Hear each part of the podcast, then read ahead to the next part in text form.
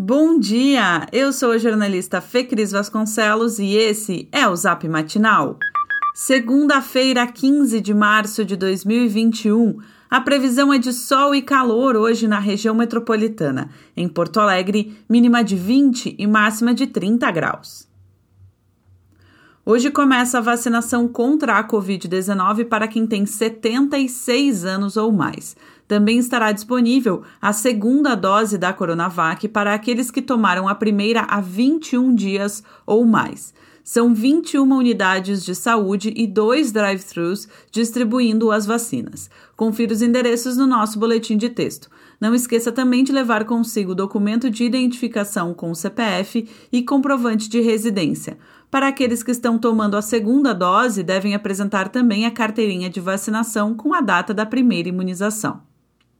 Já são quase 15 mil vidas perdidas para a Covid-19 no Rio Grande do Sul. No fim de semana, foram notificadas 403 mortes relacionadas à doença, 331 só no sábado, um novo recorde. Ontem, o estado não tinha mais nenhum leito de UTI disponível. A média de ocupação já tinha superado 100% antes, mas ainda havia leitos no SUS. O quadro mudou na tarde de ontem, quando o índice da rede pública estava em 100% e o da rede privada foi a 136,2%.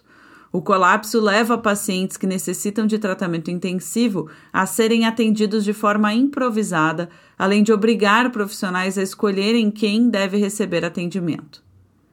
Mas evitar que essa mortandade aumente não é prioridade de todos.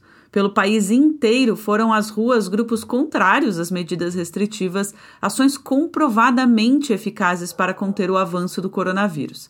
Não contentes em nadar contra a maré da ciência, alguns pediram intervenção militar e fechamento do Superior Tribunal Federal. Por aqui, manifestantes pró-Bolsonaro criticaram o governador Eduardo Leite, do PSDB, em carreata que foi do Laçador ao Parcão.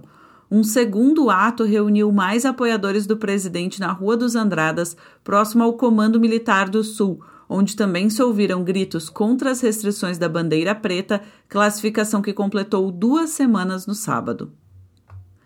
Com menos internações em leitos clínicos do que previa o governo do estado em 24 de fevereiro, o cenário hoje seria bem pior sem as medidas restritivas. Mas impactos mais significativos só devem ser percebidos no início de abril. Isso segundo a professora de epidemiologia da URGS, integrante do Comitê Científico do Piratini, Suzy Kamei. Nos hospitais, a expectativa por efeitos mais contundentes é para depois da terceira semana de bandeira preta, primeiro com redução de demanda nos postos de saúde e unidades de pronto atendimento e depois na lotação da emergência. Na capital, a tragédia da pandemia ganhou um novo contorno com a longa espera para registro de óbitos. Há relatos de quem ficou mais de cinco horas na fila da central de atendimento funerário no bairro Santana. A demora levou a Justiça a transferir o plantão dos cartórios da CAF para o cartório do Registro Civil das Pessoas Naturais da Quinta Zona, no bairro Cristal, na Zona Sul. A decisão é da madrugada de domingo e valerá por 30 dias. O governo do Rio Grande do Sul decidiu fazer novas flexibilizações nas medidas de distanciamento social. A administração de Eduardo Leite autorizou o sistema de pague e leve em pet shops e o atendimento individual nas academias. A liberação relacionada à prática de exercícios físicos, no entanto, está condicionada à prescrição médica para reabilitação. Aulas e treinos de condicionamento estão proibidos.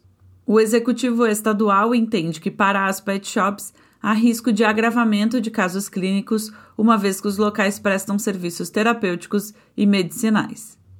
Para amenizar as perdas dos setores econômicos com as restrições às atividades, a Prefeitura de Porto Alegre lançou 10 medidas para atender às principais reivindicações dos comerciantes. Entre as ações estão a suspensão de corte de água de imóveis comerciais inadimplentes, retirada de empresários do SPC e protestos extrajudiciais, além da prorrogação de taxas de alvará o prefeito Sebastião Melo, do MDB, que articula junto a outros executivos municipais da região metropolitana o retorno da gestão compartilhada do distanciamento controlado, afirmou que deseja a volta do modelo, desde que sem a possibilidade de imposições do governador Eduardo Leite em uma cogestão que, nas suas palavras, seria definitiva e verdadeira. A construção do hospital de campanha na Zona Sul foi finalizada em Porto Alegre.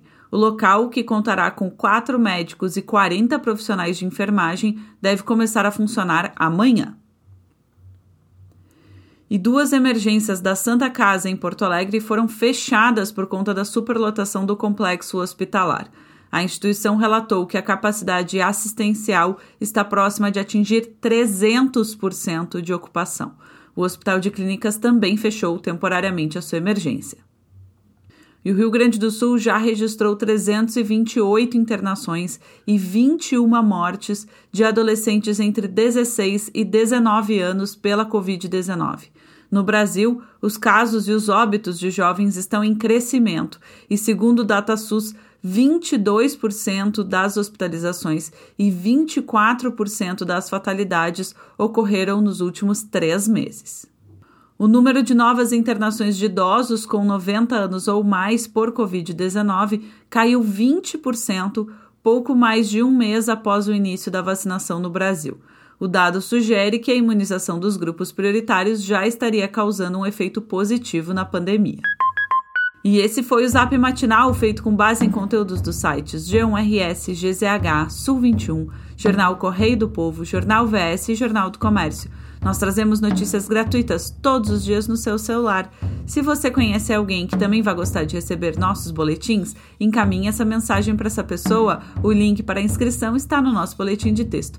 Aliás, caso você ainda não receba a newsletter Matinal Jornalismo no seu e-mail todas as manhãs, inscreva-se gratuitamente ou considere fazer nossa assinatura premium para ter acesso a todos os nossos conteúdos e também, é claro, apoiar jornalismo local. Um abraço e ótima semana!